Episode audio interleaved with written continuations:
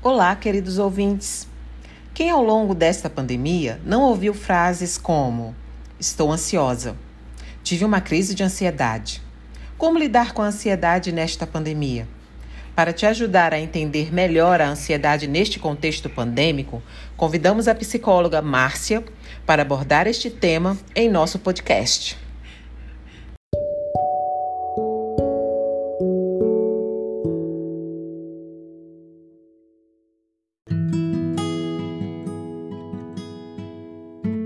Bom dia a todos, bom dia às meninas que estão aqui, bom dia a todos que estão ouvindo. É, como a colega falou, eu me chamo Márcia Malha, é, sou psicóloga cognitiva comportamental, tenho especialidades em dependência química. E no momento eu queria agradecer né, pela oportunidade, pela confiança a mim disponibilizada pelas meninas. É, Márcia, nós sabemos que já estamos há um ano e meio em um período bem complicado e que ninguém esperava. Foi algo assim que pegou todo mundo de surpresa, é, que é a pandemia. E nós sabemos que a pandemia ela trouxe com ela vários males, né? E nós escolhemos a ansiedade porque nós sabemos que ela está totalmente associada a esse, a esse processo, a esse período. É, gostaríamos de saber como, como inicia esse processo é, da ansiedade durante esse, esse período de pandemia. Hum, tá. Assim, a ansiedade é complexo a gente falar como ela inicia, como ela se dá. Normalmente o ser humano ele tem uma breve predisposição, né? Porque todos nós temos um certo nível de ansiedade. Isso é o que nos move, né? A ansiedade nos move a crescer, nos move a ser grande, nos move a buscar. A gente precisa. A questão é que nesse período de incertezas, né? De que a gente, para nós, né? Para essa nossa geração é algo novo. Viveu-se lá, né? É, há décadas passadas, há séculos, viver, foi, viveram isso, né? A sociedade viveu esse momento. Então, para nós isso é novo, mesmo tendo acontecido, para nós é novo. Se eu tenho uma predisposição à ansiedade, se eu já tenho algo que excede, nesse momento de incerteza, de insegurança, de instabilidade emocional, funcional, de eu não saber se eu vou ser contaminado por essa doença, se eu vou perder alguém da minha família. Aí, com o passar do tempo, eu começo a perder pessoas próximas, pessoas amigas, e isso acaba gerando, sim, um nível maior de ansiedade por conta do medo, né? O medo de perder, o medo do desconhecido. Ele traz um nível de ansiedade muito alto. Então eu acredito que o início, né, digamos assim, a grosso modo, né, da forma como isso se inicia é o medo. O medo e a insegurança em tempo de pandemia é o que desencadeia a ansiedade. Márcia, e assim, a, a gente percebe que os meios de comunicação, eles têm colocado assim uma variedade de informações sobre esses temas e muitas pessoas têm se ligado muito a esses, noticiários. E o que você poderia assim orientar para que as pessoas não tivessem tanto acesso a, a tantas notícias negativas? Uhum. É, essas são as poluições auditivas, né? as redes, o que as redes fazem conosco, o que elas fazem com o ser humano muitas delas na intenção de nos informar, de nos preservar, né? Fazem o que eles estão fazendo, esses dados alarmantes, mas muitas pessoas não têm estrutura para conseguir assimilar tudo isso, né? Conseguir separar. Isso acontece lá, se eu me cuidar aqui, eu consigo ficar bem. O que, que a gente, o que, que eu sempre oriento aqui para os meus pacientes? Procurar não ver tantas as notícias, né? Dá, dá uma diminuída, substitui. Se todos os dias, nesse horário, eu tenho o hábito de ver o jornal, né? Seja ele qual for, é, a diminuir, começo a fazer outras coisas nesse determinado horário. Ou ficar, para aqueles que têm filho, ficar com os filhos, né? Porque os filhos estão sempre presentes. Os casados, ficar com a esposa, né? O esposo ficar com a esposa, filhos com pais, entende? A família também é um momento para a família se unir. Entende? Se a família ela acaba se desunindo quando vem todos esses poluentes, aí um filho sai para trabalhar, o pai fica irritado, fica nervoso, a mãe que não sai fica em casa, ah, o avô mora aqui, tem problemas e você fica saindo, você vai ser contaminado, vai adoecer todo mundo. Tudo porque eu já não estou bem emocionalmente. Essas informações chegam de forma direta e brusca para gente e desestabiliza. Então, assim, uma orientação é substituir, é não assistir. Não assistir todos os dias os jornais. Né? Não ler nas redes sociais, não ficar em grupos que ficam sempre falando, mandando mensagem, o celular não para, Instagram não para, entende? É interessante, eu quero saber como estão os dados. Eu olho lá no celular, eu vou lá na, na internet, olho, vejo como está, ok, a vacina está chegando, os casos estão sendo controlados e me acalmo. Só ouço o necessário para que eu fique informado. Fora isso, vamos lá para as séries. Nós não temos cinemas, mas tem vários canais do YouTube, é, Disney Club, que eles estão disponibilizando para a gente conseguir, né? Aqueles que gostam de filme, filmes atuais, conseguir assistir os filmes. Então são dicas simples, é ah, tudo bem, vocês vão falar, mas Márcia, isso já está um, quase um ano e meio, a gente já não consegue mais isso. Mas por muito tempo a gente vai ao cinema. A única questão é você estar tá mudando o ambiente. Sua casa pode ser um cinema. Você pode investir numa televisão legal. Você pode colocar um tapete no chão encher de almofada, fazer pipoca, comprar o tempero de pipoca que imite a do cinema e reunir a família e assistir um filme. Aproximar a família ao invés de afastar por conta da pandemia, por conta dos medos da pandemia. E tem também atividade física, que é muito importante. Cada um de nós, nós temos dons, que até dons e habilidades que até nós mesmos desconhecemos.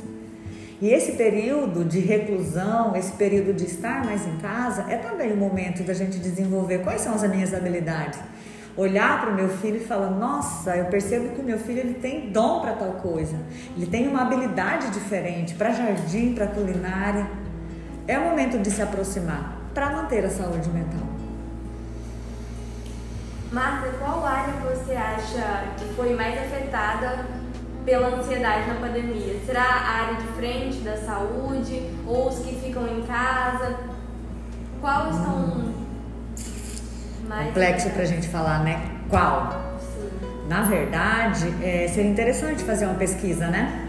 Fazer uma pesquisa mesmo, um projeto de estudo para a gente verificar quais foram as áreas, né? Porque são mais de umas e qual o impacto que causou na vida dessas pessoas, porque os profissionais da saúde, sem dúvida, né? Sem dúvida, os profissionais da saúde, é, do médico àquele que cuida da limpeza do hospital, esses foram os mais afetados, né? Os nossos jovens, os pais que perderam os empregos, né? Eu estava empregado e com a pandemia eu perdi o meu trabalho, não consigo arrumar outro. Então, assim, área da saúde, é, os nossos adolescentes, os pais que perderam seus empregos, os empresários, que a gente percebe o impacto disso tudo, né? Várias lojas, vários comércios foram fechados. Tentaram, né? Tentaram a, por muito tempo manter, mas infelizmente afeta todo mundo e aí vem, né? Uma cadeia que cai sobre todos. Márcia, é, me diz quais são os, os efeitos do confinamento na saúde mental das pessoas que são atendidas por aqui pela Casa Família Roseta? Quais são os efeitos do confinamento?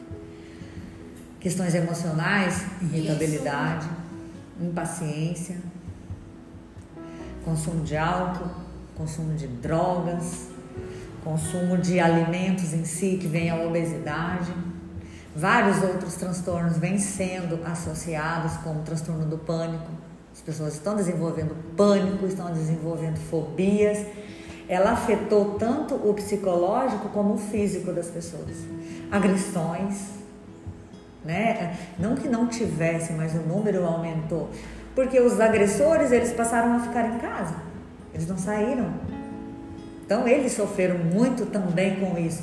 Ficaram dentro de casa com aquele, com aquele objeto, com aquela criatura que lhe causa isso, entende?